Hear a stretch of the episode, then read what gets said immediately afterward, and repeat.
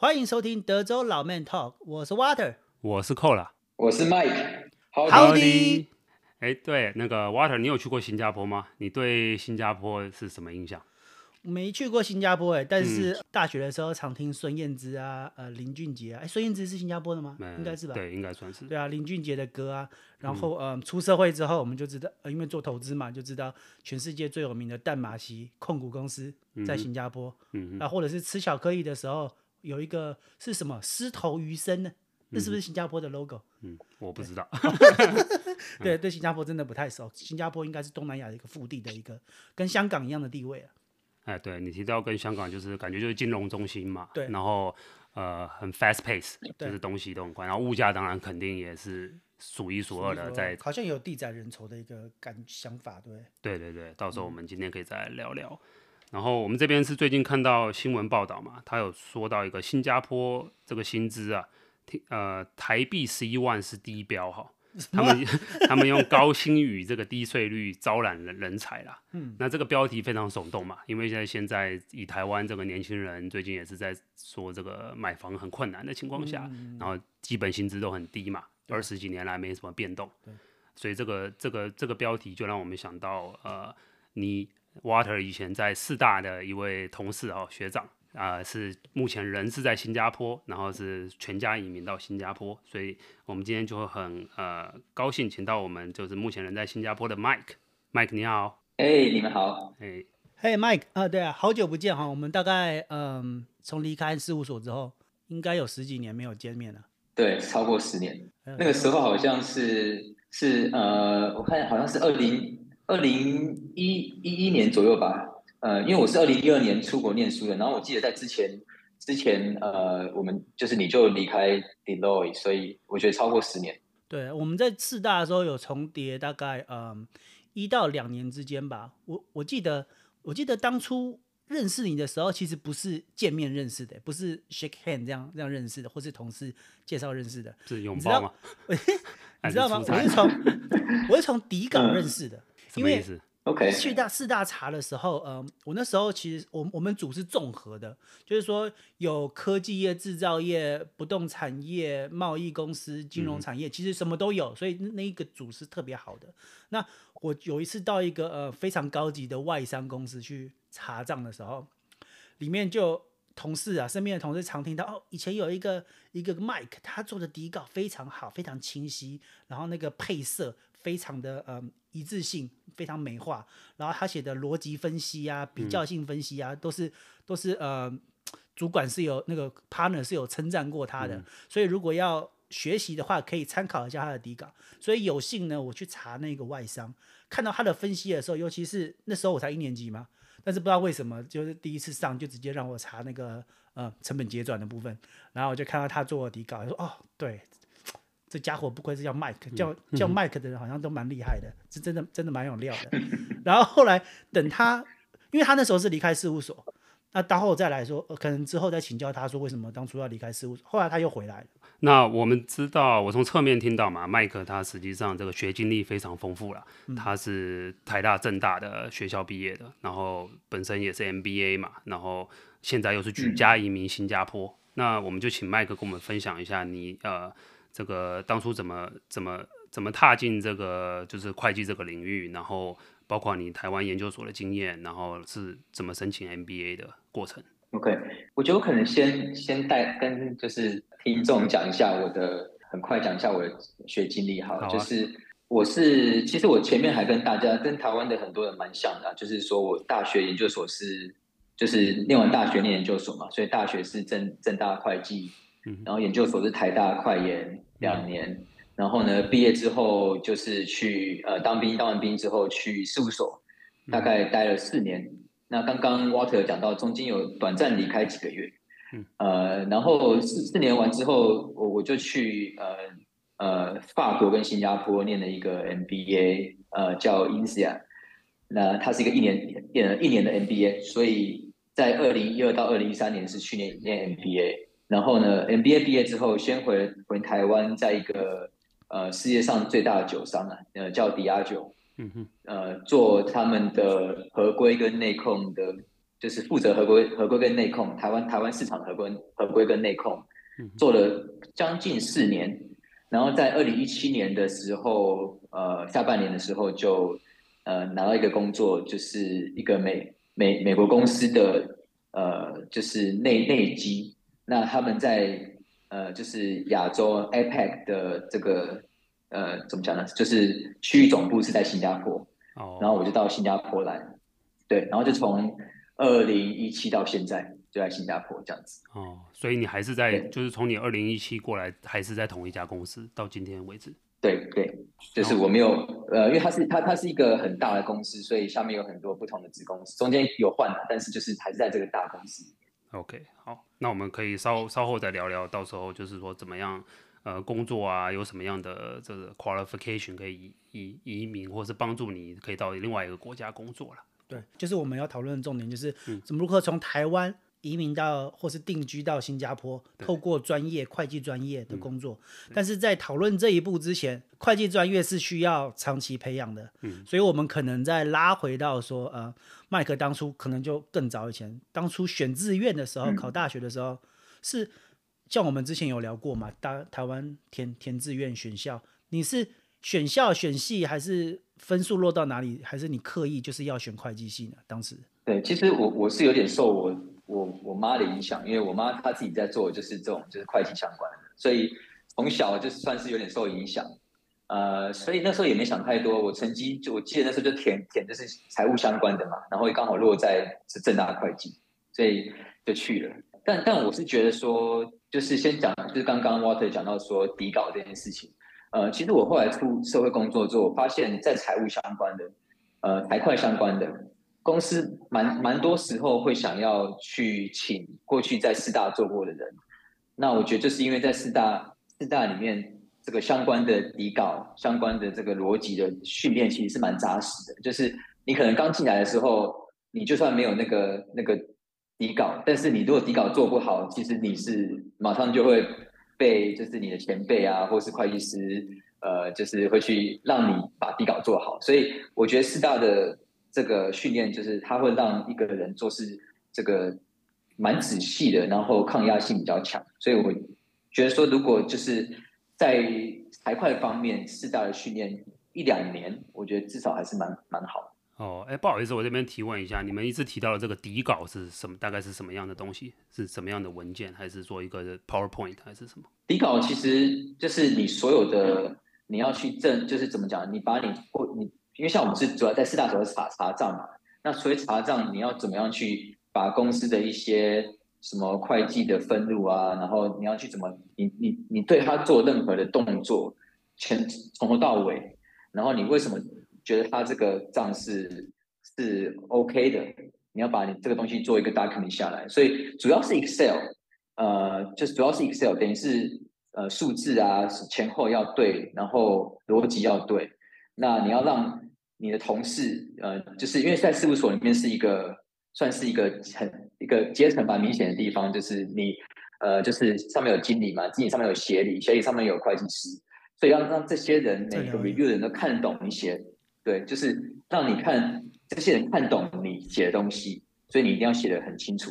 哦，了解。所以这就是 Walter 一开始提到你的这个，你你之前准备的这个文件是在公司内部已经流传，就流传很久了，是吧？就是一个 role model 就对了。对啊，role model 让大家知道，原来逻辑清晰，嗯，然后发现证据，然后去阐述，原来是这样的概念。那从这样的一个角度，我们就可以问说，那给现在的年轻人一个建议，就是说。一般市场上，我们常听到是数学好，常被人家常问到一个问题啊，是数学好的人才可以做会计嘛？这样一个笼统的问题，你你单方面觉得这样的一个论述，你有什么感想？对，其实会计跟数学，我觉得没没什么关系，就是主主要是一个，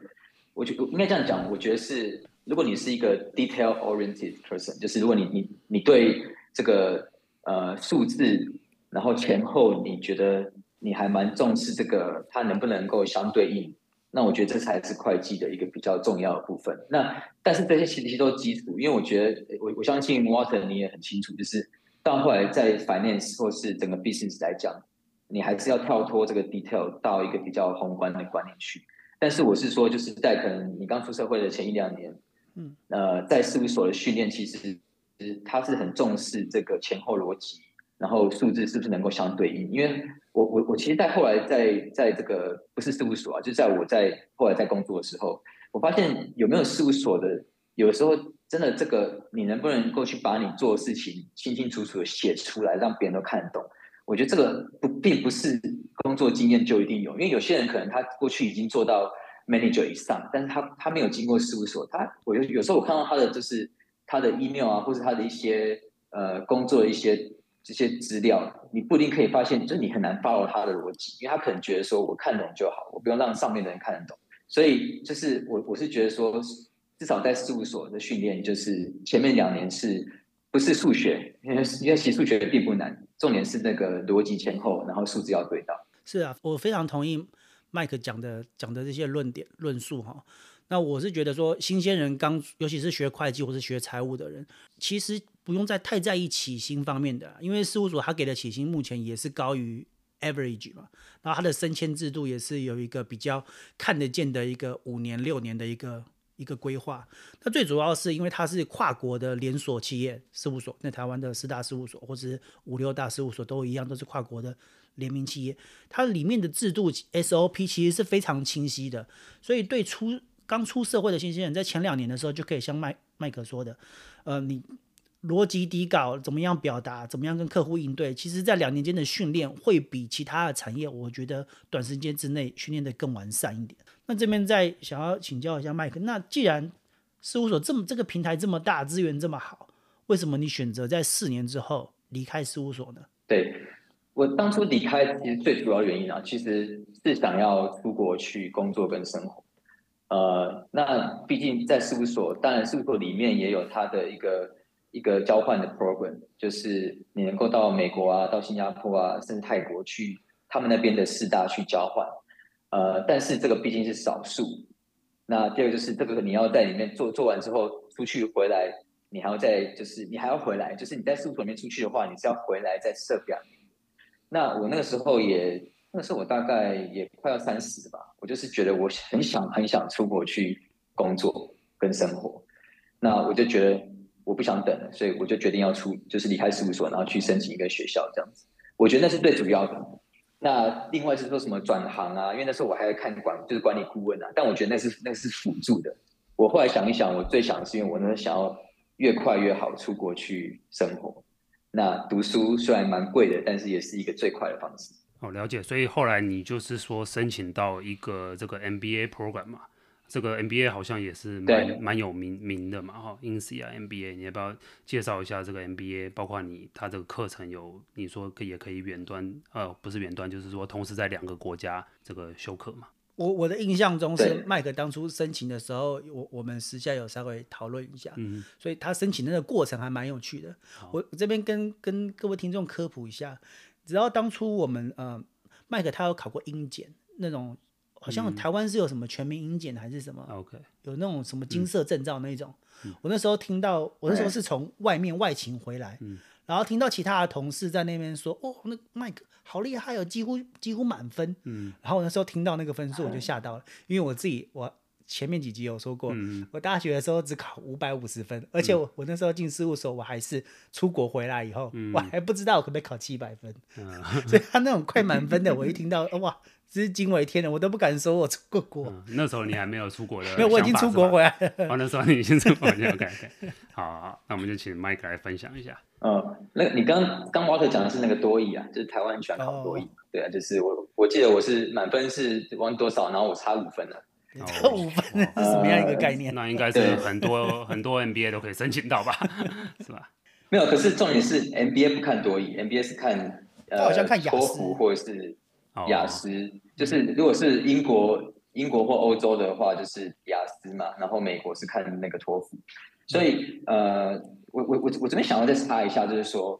呃，其实刚刚 Walter 讲到我中间有离开一下，然后我再回事务所，那嗯。为什么我要回事务所？其实跟跟这个申请 MBA 有有一点关系，因为那时候我呃我离开其实是个人因素啦，就是我想要去去看打打工度假，所以那时候可能就是工作太累，然后想要想要离开一下。但是我回来之后，为什么我会选择回事务所？是因为呃，因为在我那时候在事务所待待两年，我如果去任何一个其他公司，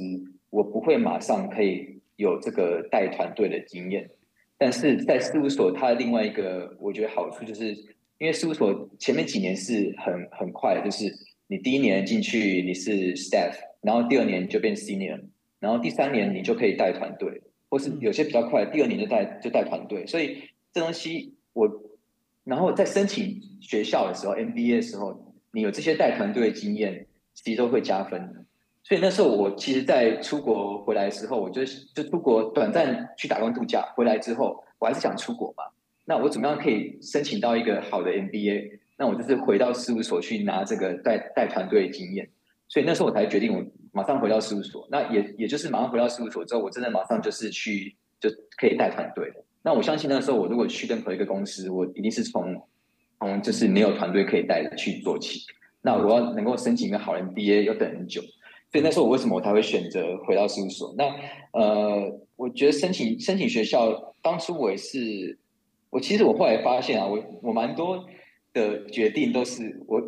我我想要去国外生活。那为什么这样讲？因为我那时候其实完全没有申请美国学校，我完全申请都是欧洲跟英国的学校，嗯哼，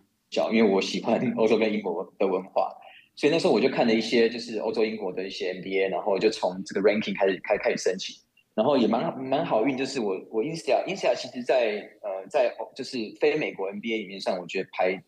前三名的啦。嗯、然后他在他在法国是他主要的校区，然后在新加坡也是他有一个校区，然后最近他有开什么什么那个东东校区啊，对。但是那时候我就是在一半在法国，前半在法国，后半在新加坡这样子。那也蛮蛮好运，就是申请到申请到他他他算是我第一志愿，然后对我上了之后，我就不看其他学校，我就就决定要去这样子。哦，所以他在新加坡呃上课的时候，就说你必须，你那时候已经辞职了吗？就说你人必须在新加坡嘛，不能远端上课嘛，对不对？对对，他他呃应该说他跟每个学校都蛮像，他有 full time，他也有就是呃 executive MBA，但我那时候申请的 full time MBA。哎，我觉得可以聊一下你当初。申请这个 INSEAD 这个 MBA 的时候，我记得他的呃申请过程、interview 的过程还蛮有趣的，可以就这一块大概跟听众分享一下。应该应该是说他的他的，但我觉得可能很多学校都蛮像，就是第一关当然就是先什么，就是你你会你要把你的 CV 就是 resume 嘛给他们，然后还有几个申请的那个 essay，我觉得这个每个学校都一样，他有一些问题我都忘记什么问题了。然后，当学校觉得你 OK 之后，他就会安排你跟校友去做面试。所以，哦，我觉得蛮特别，是他的面试是校友面试，不是不是那个不是那个学校的 admission 面试。对，所以他就会他就会看说，哎，在你附近，因为那时候我在台湾嘛，他就看台湾有哪些毕业的校友，然后可能跟我当初说我想做的，我之后毕业想做的事情比较相关的，然后去他会有两个校友面试。然后我记得那时候就是因为我那时候在里面写的时候，我想要做管顾嘛，所以其中一个面试我就是那时候在麦肯锡工作的一个学长，嗯，他是我的面试官。然后另外一个是一个一个已经工一一一一个非常就是高资深的一个一个一个校友，对。然后我我记得蛮有趣的是说，呃，那个资深校友他他就是。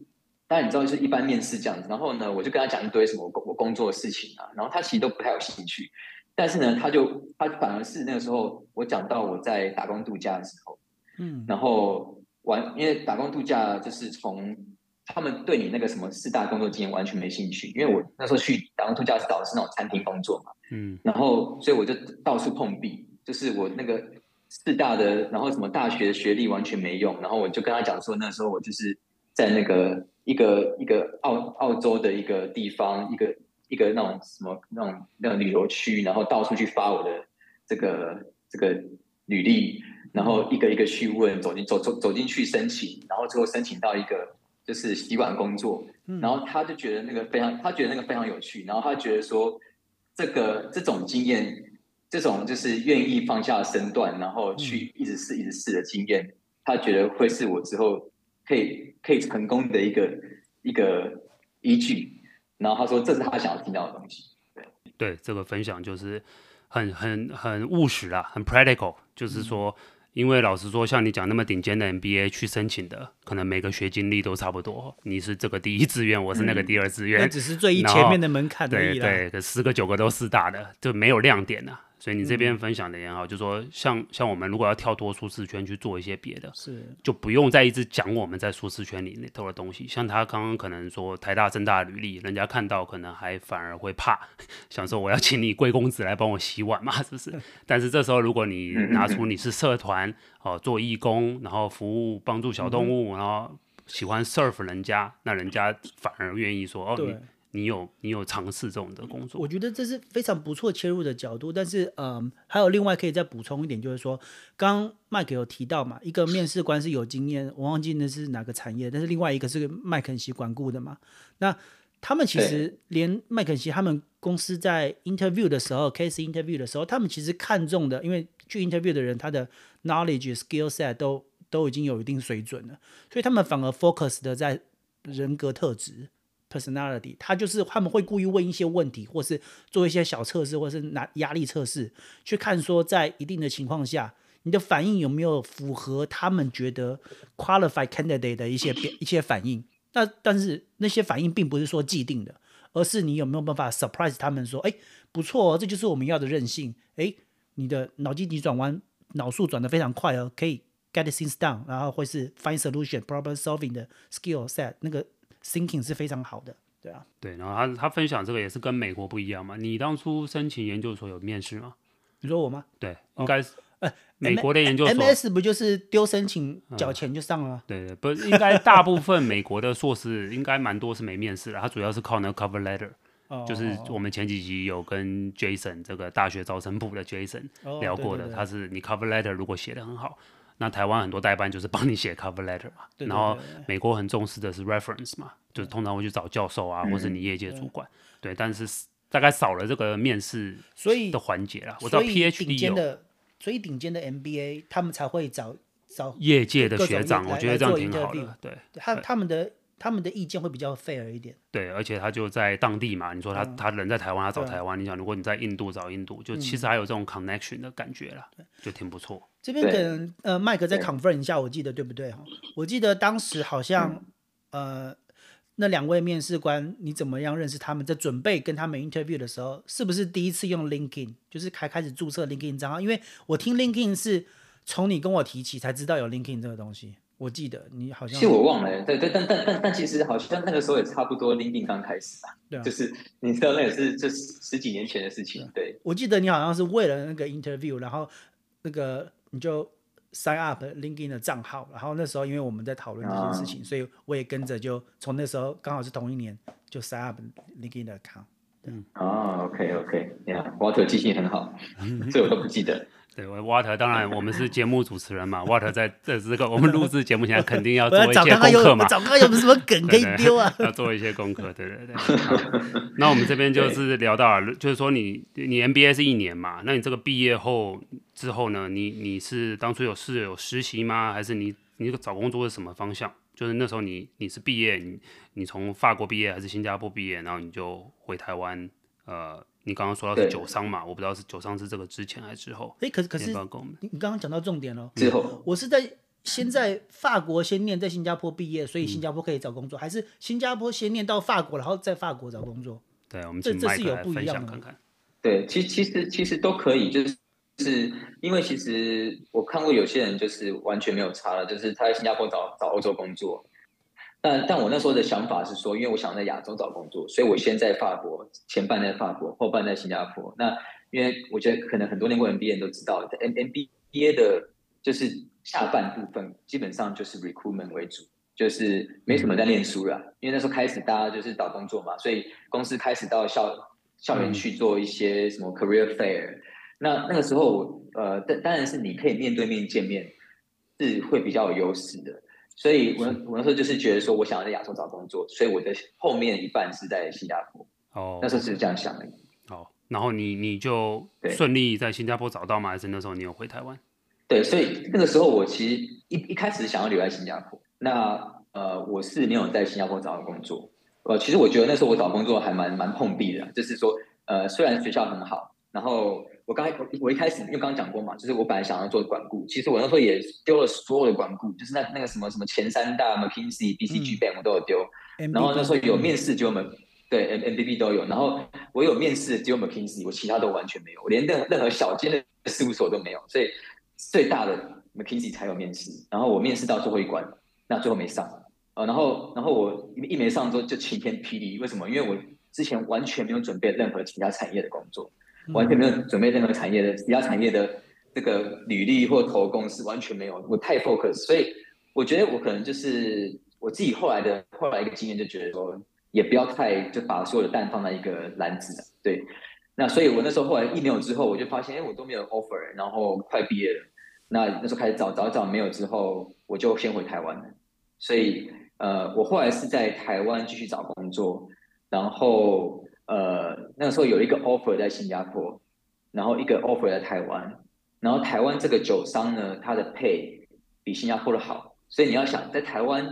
嗯呃，生活费比新加坡新加坡便宜的状况之下，pay 比新加坡好，嗯，对，所以那时候这是一个，然后呃就还不错，然后第二个是那个时候我老婆，因为我们在新加坡的时候，那时候她是我未婚妻嘛，嗯，她也在英国念念书，然后她也回了台湾，然后她在台。我找到一个他想做的工作，所以就一个是 pay 比较好，第二个是他也找到他想要做的工作，所以我就决定说，那我先留在台湾吧。所以我毕业之后回台湾，然后就在台湾的酒那个酒商去做，呃，就是合规跟内控相关的负责的工作。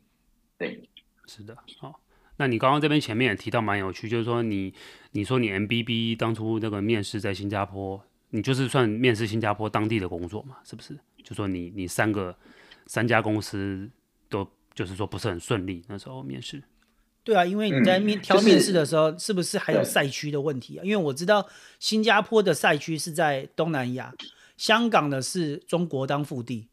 中国台湾当日本那边当腹地，嗯、那美国是美国的另外一个赛区，欧洲应该还有欧洲的赛区，就是甄选的是不同的、嗯、不同的 area。对，但但基本上 MBB 它就是。像我那时候面试是台北所啊，所以他们就会把那个 consultant 飞来飞来新加坡，oh. 然后跟你去面试。他们他们他们钱很多的，所以就是他们、嗯、他们呃，就是你可以你可以决定你要投哪一个所，然后他们就会去跟你、嗯、让你去跟那边的 partner 跟那边的那个 consultant 去面试。所以我在新加坡面试台北台北所。哦，那你如果现在回顾好了，过了十年嘛，可能也不到十年。嗯就是因为我听你这样子学历学经历算很丰富啊，四大嘛带过队，然后 INSEAD 你也是说算 top three 的 MBA 嘛哈，然后你人又在新加坡当地，我想你的外语能力应该也是不错。当初 Water 也说过，都考试接近满分。那现在回头回过头来看，是你是觉得为什么会当初是是真的是时时机吗？时运不好吗？还是有有什么？如果如果从头来过，或者你对你也可以跟我们分享一下你自己。觉得是什么原因？你说管顾吗？还是说就是你当初找这个 M M，例如 MBB，你刚刚说投了三家嘛，其实只有一家有回应，然后那家面试也不如预期，这样。对，我我我投了 N 家，就是我从最大的开始投 MBB 投，投到后来中那个 second tier 开始投，然后 third tier 投，但是我完全没有面试机会，我只有 McKinsey 有面试机会。然后我我现在回想起来就觉得说。呃，基本上啊，我觉得虽然很多人都认为说 MBA 是一个转的一个一个方式嘛，转转产业什么，但我觉得就算是在 M 呃 MBA 过去工作经验还是很重要。嗯、呃，我这边再提一下，就是那个时候 INSEAD 他有公布一个数据嘛，就是说他们算是什么，就是欧洲甚至连美国 MBA 都算进去，他们的毕业生在就是 McKinsey 就是前三大。数量算是最多的。哦，然后你光看到这你就觉得说哇，那我进去就可以就可以变成他们，但其实你会发现为什么？因为他们也很多很多个 MBB sponsor 的学生，所以他们在在念 MBB，在他们在念 MBA 之前就已经在是在那个 MBB 工作，就是在这管顾工作，他们是被管顾送去念、哦、念书、嗯，那当然他们回去之后。他们就被算，他们就被算在学校里面说毕业生在管顾工作。其实我觉得这有点像是宣传的一个手段。对，对学校利用公司。你光光看到说毕业，对，对啊，就是你光看到毕业生多少人在什么产业工作并不准，因为他们这些人之前就在相关产业。了解，就在所以我是在说，其实，呃，对对，那我觉得就是说，NBA 要转，当然可能，但是没有想象中的容易。然后第二个是说，如果要转的话，最好是中间有一个 intern 的机会。那所以在一年的 MBA 就不一定有这个机会，像我们这个一年就完全没有这个暑假嘛，嗯、所以就没有 intern 机会。所以如果说你今天想要转的话，我还是建议 maybe 可以练个两年的 MBA，然后中间有一个 intern 比较有机会。嗯、有道理，了解。Yeah. 好的，那我们就知道 Mike 后来现在人已经在新加坡了嘛？你刚刚说你 MBA 之后回到这个酒商的工作，然后酒商刚好是你说是有外派这个机会吗？到新加坡？还是呃呃不是，就是我在酒商啊，然后就是就主要是看台湾跟大中华嘛，那、嗯、大中华 support，、嗯、然后我那时候就还是一直很想很很想出国工作跟生活，然后我其实就一直在看上海、新加坡、香港，因为我就看这三个比较比较国国际化的市场，嗯，然后就就但也看公司里面有有没有机会，那。在公司里面有机会之前呢，我就看到，就刚好有一个 hunter，新加坡的 hunter，就就是一个美美美国公司在新加坡找他们的内机，嗯，然后我就面试，面试完上了之后就离开这个酒商，就到新加坡去工呃来工作这样子。OK，所以就是你说这个时间点是六年前嘛，对不对？呃，二零一七年，二零一七对对，差不多六年前左右。好的。那我们今天这集就很谢谢麦克跟我们分享了。那我们下集呢，准备再跟麦克深入讨论，就是他如何这个为为何选择新加坡，然后如何这个举家移民的。呃，到底是新加坡有什么地方可以吸引他做出这个决定？对，然后以及他会分享更多新加坡，包括他的文化啊，他的居住，他的房呃购房，然后以及他现在麦克只有家庭在那边，他的小孩在那边上学，然后呃还有什么样的方式？可以让这个台湾想要出去不呃东南亚，可能是特别是新加坡的人，呃来分享一些资讯。那我们就下期见，拜拜。OK，拜拜。